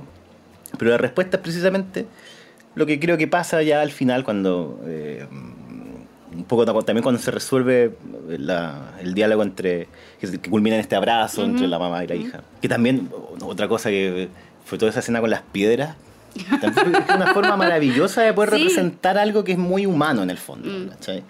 y también es como el, el miedo al, al- al apego ¿cachai? Al, al afecto entonces no, me pareció como que hay muchas maneras de poder contar eso mismo. Pero la manera que eligieron fue como asumiendo que estaban como queriendo contar algo muy humano, pero desde como una actitud de importante. Es que si, si quiero poner como la posibilidad de que alguien pueda usar unos consoladores como arma y aparezcan en primer plano, ¿cachai? gigante, unos consoladores gigantes. Lo haré porque este es un universo construido en función de reglas que en el fondo apelan solamente a una cosa. A eh, comunicarse. A Entonces, comunicarse. yo voy a comunicar una cosa completamente loca. Pero lo haré sabiendo de que en el fondo lo que quiero comunicar es precisamente que lo importante es la construcción de puentes. Bueno, ya he dado muchas vueltas a la misma idea y creo que ya quedó claro. Pero eso. El Cristian no nos ha dicho nada. Yo, yo ya hablé. Pusiste los videos. ¿Qué, qué hablé de Irma? No, ¿qué más voy a hablar yo? El que yo lo ha hecho todo. Es- creo que tiene un arte maravillosa la película. Creo Mm. que eh, se sacaron los zapatos, literal. Como Sí, buen arte. El montaje también. el montaje es una cosa que es una cosa increíble el montaje de esa película. Eh, claro, después se nota como la visión, ese oficio del videoclip, ¿cachai? Se nota. Sí. Pero, insisto, como que todo lo visual que tiene, lo sorprendente visual, lo que te choquea visualmente, y dices, oh, qué, ¿Mm? qué entretenido visualmente lo que estoy viendo, claro, está sustentado por una historia que se cuenta muy bien además. Eso es lo otro, que se cuenta muy bien la historia. Por eso yo digo que la película entre todo es sencilla. ¿sí? Sí, a nivel de trama mete muchas cosas al mismo tiempo, pero a nivel de trama está muy bien contada. Sí. Eso, eso es lo otro, como si va de A a B a C a D sobre rieles. Y, y- y pasa rápido la película, es larga pero pasa muy rápido. Pasa muy rápido. Eh, Igual, la otra vez hablábamos que había gente que decía que no la había entendido. po. Y yo creo que es precisamente porque es muy rápida, es que no se entiende. po. Entonces, que podría no entenderse. O, o quizá algunas veces también, claro, claro, claro. Pero también pensaba por otro lado, quizás es que em, no es que ve la película con muchas pretensiones tampoco. ¿cachai? No, pues no. Como que en el fondo, por eso también digo que como que llega algo tan básico como comunicarse a partir de como de un pandemonium visual auditivo también. La película también tiene un diseño sonoro muy rico. Em, Es una película para ver en el cine, hay que decirlo. Sí, Como que no es sí. una. Yo la vi en el cine y repasé algunas escenas en el computador, pero no. Que el cine, el, la- el cine se lleva mm, todos los trofeos, la pantalla grande, el sistema, para esta película en particular. Como que hay otras películas que se pueden dar el lujo de disfrutarse muy bien en un, en un televisor, pero esta no. Claro. Esta necesita la pantalla grande. Sí. Además también hay una parte donde aparecen como los créditos dentro de la película. Sí. También tiene esos elementos como meta. em, sí, no, es eso. Bien por, em, por todo el equipo involucrado ahí porque, sí, creo que eh, qué bueno que salgan esas películas. Independiente incluso si a uno no le gustó, qué bueno que salgan. Qué bueno que estén, que se produzcan. ese ¿A alguien acá no le gustó? ¿A Cristian no le gustó? A mí sí me gustó. ¿Sí le gustó?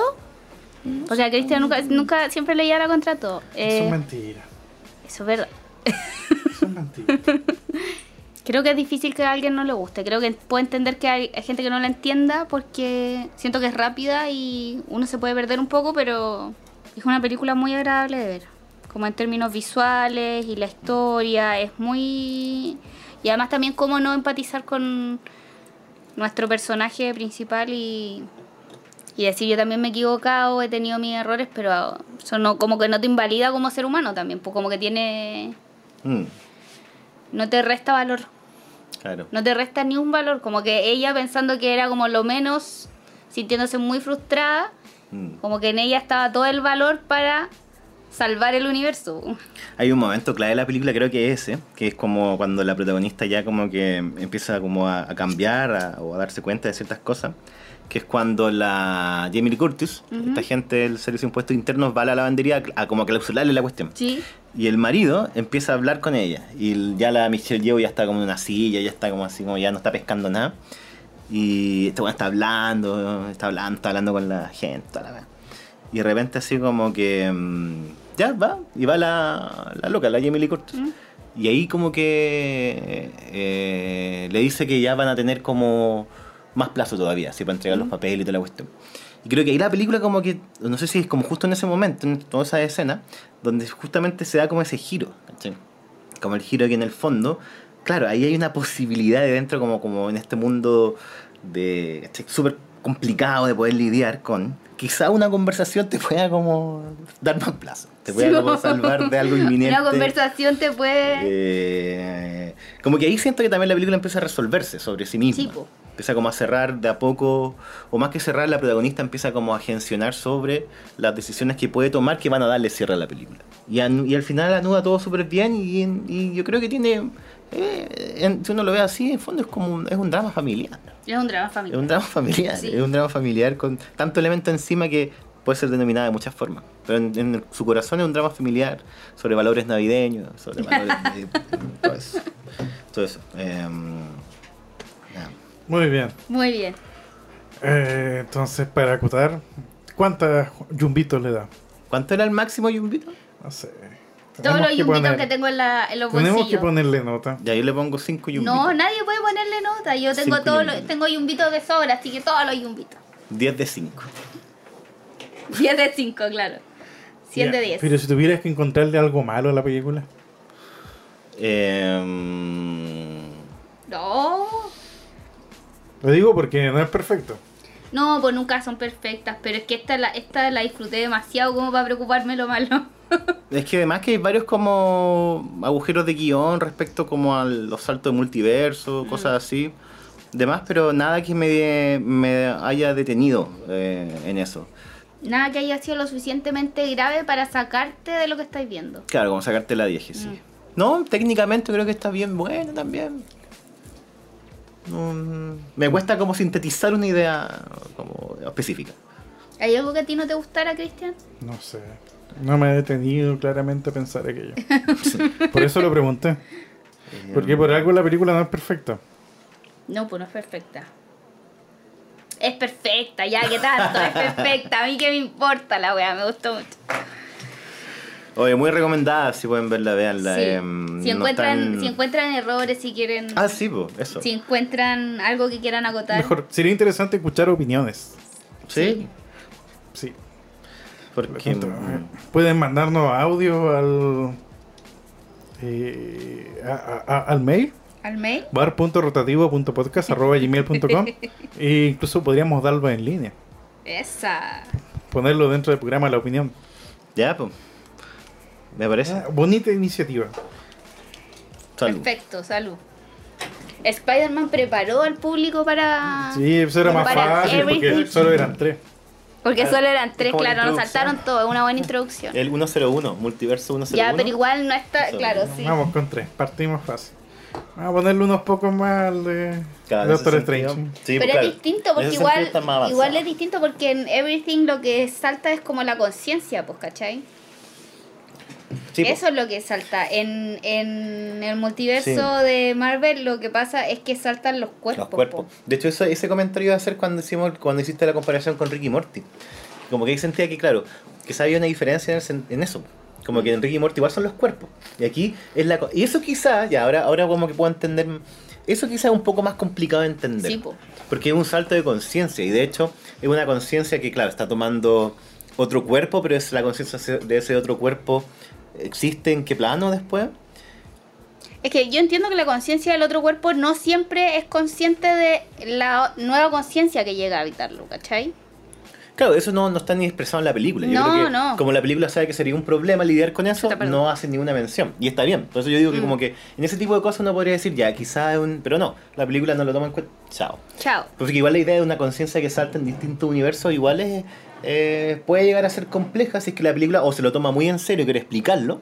Ujú. Porque en verdad esa, el procedimiento no se explica. Lo que se explica básicamente es la, es la operación. Pero no cómo se hace la operación. ¿Cachai? Claro. Lo que se explica es que esto salta. Pero no se explica las consecuencias que tiene en la otra línea temporal. Básicamente lo que se hace es en función de un solo foco eh, narrativo, Ujú. que es el de la protagonista. No hay otro. No hay otro. Bueno, y los que están como en esta nave tipo Matrix, así como. que son como los alfa acuáticos. Son los alfa y la loca. Eso es. Lo otro no importa. Los otros son el alfa, la loca y el Yuyubanchi. ¿Cómo se llama? Yuyubati, ¿cómo se llama? La, la, la, la hija. Yuyubati, ¿cómo se llama? Sí. Esa. Bueno, esa- la esa- villana, la villana, la hija villana. Eso, lo otro no importa. Esa es la pelea que hay, ¿cachai? Ujú. Y bueno, y el universo cercano a cada uno de ellos. Básicamente el universo cercano familiar de la loca. Eh, entonces es como un drama familiar de multiversos, pero familiar. Bueno, es que es un drama. Un drama muy chistoso. Volvimos a Interstellar. El amor. El amor. eh, Eso iba a decir, sí. Volvimos a Interstellar, en donde el amor. Eh, ¿cuán- ¿Cómo es? Es El amor sobrepasa, sobrepasa- todo. Como trasciende todo. Ya, es que eso es lo bueno que hace esta película. Eso es lo bueno porque esta película podría haber puesto esa misma frase. ¿Mm? Pero no, no pone esa misma frase. Todo se desarrolla en diálogo, de personaje, Mm. de una manera en donde nunca queda, es que eso es lo que me gustó, nunca queda en evidencia el tema de la película. En términos de No, diálogo. claro, en sí. términos de diálogo. ¿Cachai? Acá es como que Interstellar te lo dice así ya. Este es el tema de la película. Este es el tema de la película, ¿cachai? Para que te quede claro, lo dice Anne Hathaway mirando a cámara. Este es el tema de la película. Para que te quede claro. Everywhere nunca hace eso. No, po. Nunca lo hace. No. Nunca te dice este es el tema de la película. Te habla de multiverso y saltos culiados y weá, pero nunca te habla de el tema. Nunca te dice, oh, el amor. No. Nunca, te dice tu relación con tu hija familiar, como la falta de comunicación, como... Claro, nunca, la, Claro. la- nunca la protagonista dice, oh, yo sé que no me he comunicado bien contigo. No, todo es como, ah, estoy gorda. Ah, ah, Ah, sí. oh, estoy- Como que te va a decir algo, oye hija, no sé, te- estás gorda. Claro, sí. Como, mm. Le dice, oye, hija, no nos comunicamos. O se queda callada y no sabe cómo responder. Sí, po. O le dice que está gorda o algo así. Igual quizás su fracaso tiene que ver con su falta de comunicación.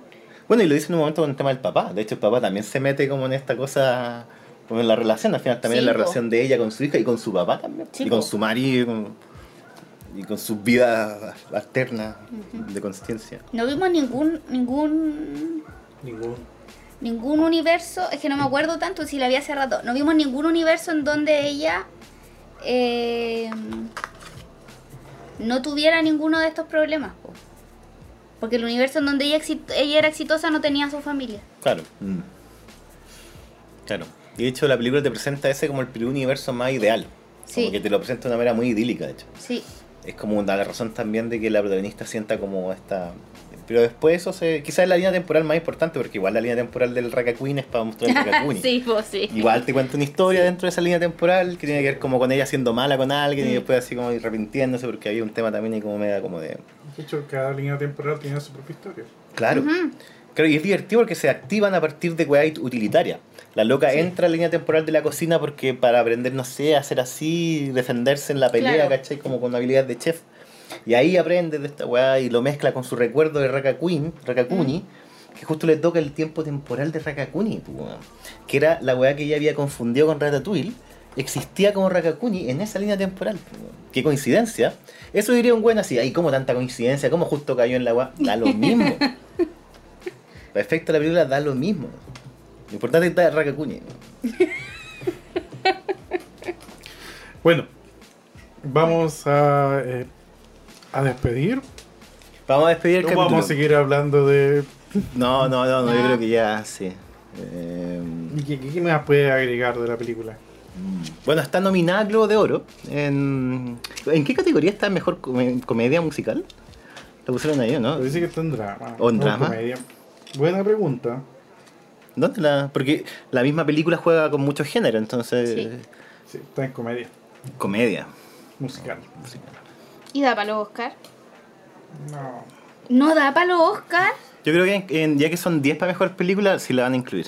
Yo creo que sí, sí, pero Sí, no creo que gane. No. No, no sé si gane, pero, pero ¿cómo no la van a incluir? Es una súper buena película. Yo apuesto quizás a que gane algunos premios técnicos. Sí, sí, todo el rato que sí. Montaje podría ganarlo. Ujú. Mon- sí. Y quizás eh, diseño sonoro, no sé, sí, algún premio así. Mezcla, de mezcla sonora. Eh, De hecho, ya están las apuestas. ¿Ah, sí? Para Eh, los Oscars, sí. El otro día la había visto. No, yo creo que puede llevarse sus tres estatuillas. Así, Esa. feliz, está feliz. Está feliz. Felices, los A, 20 Danieles. a 24, feliz. A 24, es que a 24 no ha dado tanto. Con esto recuperaron lo que perdieron en Northman. Ah, mira, y es un chiquillo con ascendencia asiática y un chiquillo blanco, los Danieles. Sí, uno es como Daniel Wang, Daniel Hawang. Di- Da- Dan Kwan y Daniel Schneider. No puede ser más judío. bueno. Judío, sí. Pero un ¿Ah? judío y un asiático, sí. Un judío y un buena- asiático, buena buena combinación. Nominada mejor guion, yo también creo que iba a tener su nominación. No lo va a ganar, pero la va a Pero la debería tener. Mm. Y nominación a Michelle Yeoh. También ha puesto nominación a Michelle Sí, una, Yeoh. una nominación, ¿cómo no? ¿Y alguien tiene una recomendación? Yo no tengo nada. No, yo voy a recomendar The Banshees of Inisherin. Muy bien. Sí. Vi, a pesar de que la recomendé para ir a ver al cine, no la vi en el cine, pero debo decir que si pueden ir a ver al cine, vayan a ver al cine igual, si tiene, está bonita. Eh, me gustó mucho, eh, tiene mucho del, del- del humor de Embrujas, pero también tiene su propia identidad, tiene su propio léxico, de esta manera. Es una película como que intenta también como imitar ciertas formas de hablar de, de- La película está ambientada en una isla que está como en la costa de Irlanda, y en un sector más o menos alejado igual. Creo que está ambientada, debe estar ambientada, en- bueno, se está en el siglo XX, no sé exactamente, 1950 quizás. Eso se puede confirmar. The Banshees of Inisherin está ambientada en el año 1923, durante la Guerra Civil Irlandesa. Eh, pero igual es un tipo de vida muy agreste. Y como conversamos en el otro capítulo, como que efectivamente la, la premisa parte cuando viene un amigo a buscar a otro a las 2 de la tarde, que es la hora que siempre se juntan, para que lo acompañara al pub, al public house, a tomarse unas chelas como hacen todos los días, y el amigo ya no Unos quiere chop. unos chop, unos chop, unos pints, y el amigo ya no quiere nada con él, nada con él. Y a partir de eso se va desarrollando toda una historia que tiene que ver con la gente que vive en ese pequeño poblado, eh, en esta isla. El, el paisaje es muy bonito si te gustan con esos paisajes medios como británicos, eh, de, de, mm, como de, de pradera fría, de pradera fría. Ahí está, muy lindo todo. Eh, hay muchos animales muy bonitos también en la película. Los animales tienen un papel importante en la película también, como las mascotas y todo eso.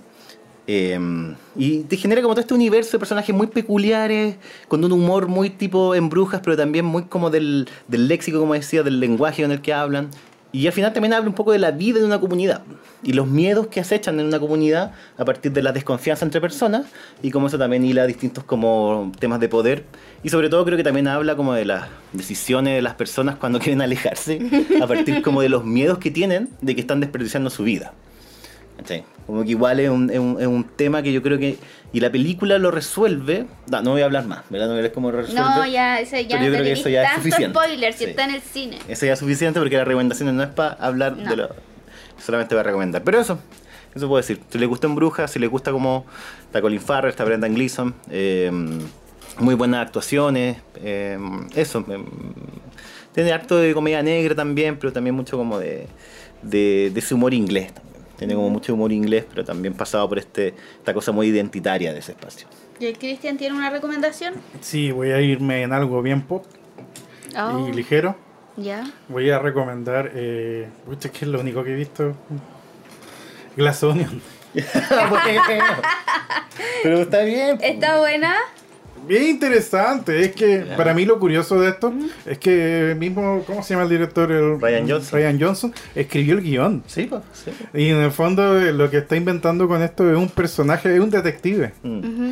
Y es a lo misma... como- eh, bueno, Como Agatha Christie, como. exacto, que a como manera de homenaje y lo está creando. Está Mm, creando un detective bueno que eso, se está sí. repitiendo, que está saliendo mucho mejor que esta obra que están haciendo con Kenneth Branagh, Ah, ya, que sí. de Poirot, eh, Sí. basada en, en dos, ya llevan dos películas de Agatha Que la hace Christie. el mismo que Branagh. Las dirige él, creo que también les adapta. Y le resulta mucho mejor a Ryan Johnson que a Kenneth Branagh. Qué bueno. No, Ryan Johnson creo que ha escrito todas sus películas, incluida la de Last Jedi, la de Star Wars. Eh, sí, a mí Knives Out la encontré muy ingeniosa. ¿no? No me gustó tanto la primera. Esta, igual, está interesante. Es muy interesante Glass Onion. No obstante, eh, no, no me gustó tanto, pero sí la encontré muy novedosa. ¿Sí? Sí. El final. Es como Bodies, Bodies, Bodies. ¿No- ¿Nunca vieron eso de terror? De A24. Que No. salió este año. Que es la de un grupo de amigos. eh, se van a carretear a la casa de una que es ultra que tiene hasta piscina. todo- todos son medio ABC1. ¿cachai? Y hacen un juego como del. Es como una Among Us. Eh, ¿Quién es el asesino? El Whodunit. Sí, y la cuestión es que juegan y al final, eh, puta, el primero que descalifican, que ahí trabaja, eh, ¿cómo se llama este weón? El- Ah, que siempre hace los mismos papeles de Stone Night Live. Eh, que estuvo con Kim Kardashian. Ah, ya sí, el King of Staten Island. Exacto. eh, Davison, Pete Davison. Pete Davidson, claro, el primero que echan. Y lo que pasa, el weón se va afuera y lo mataron. Ah, ya. Y empieza sí. toda la persecución de quién fue y se transforma Claro. el juego en algo real. Y, quién- y empiezan a morir uno por uno. ¿Quién los está matando? Y todos se empiezan a acusar entre sí. Eh, es un club.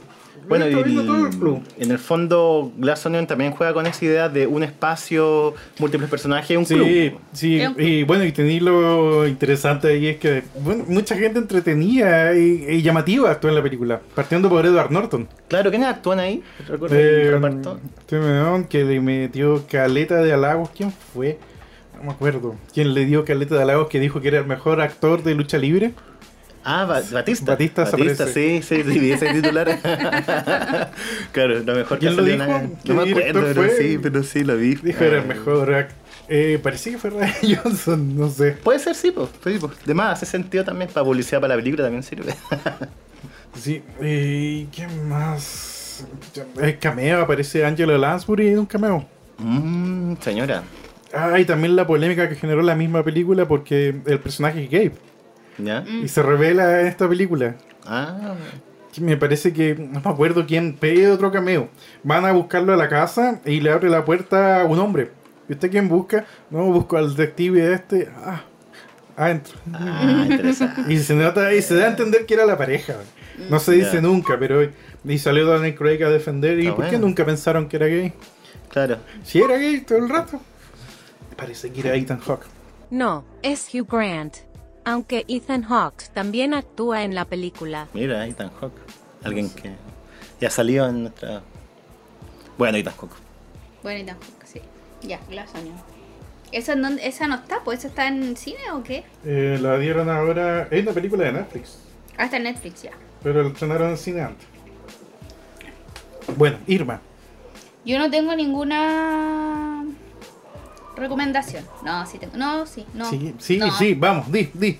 Vamos. Vamos. Con todo. Con todo. Hay que darlo todo. Eh, vi Elvis, al el Cristian no le gustó mucho, pero a mí me gustó Elvis. O sea, estaba entretenida, estaba buena. Era una historia que, la historia de Elvis, que la cuenta su manager, que es como una especie de carcelero, literal. ¿Qué ha pasado con Tom Hanks este año? Elvis ha pasado con Y está buena, está entretenida. Eh, y Gepetto. Está buena, está entretenida. Es una, no una película, no le va a cambiar la vida a nadie. Creo que primero pueden ver Everything, Everywhere All at Once. Y quizás algunas otras películas antes, pero esta es una buena película. Como yo no había querido verla porque no me había gustado nada de nada la película de, mm, de Freddie Mercury y lo poco que he visto de la otra de la mm, de la Elton John tampoco me, me llegó, pero la Elvis estaba por lo menos me, me atrajo para verla. Pasé el rato entretenida. Baz Luhrmann. Baz Luhrmann. ¿Muy Baz Luhrmann? Sí, sí, es muy Baz Luhrmann. Y yo lo agradezco. Es que a mí me gusta Baz Luhrmann. Bueno, es bueno. Baz Luhrmann. En fin. Listo, Entonces, chao. damos por terminado este episodio. Se acabó. Se acabó, muchas gracias. Eh, feliz año nuevo. Feliz año nuevo. Que la pasen bien, que empiecen bien el año. Empiecen bien el año, por favor. Tómense sus remedios. Sí, sean responsables. Chao. Salud. Ya, chao.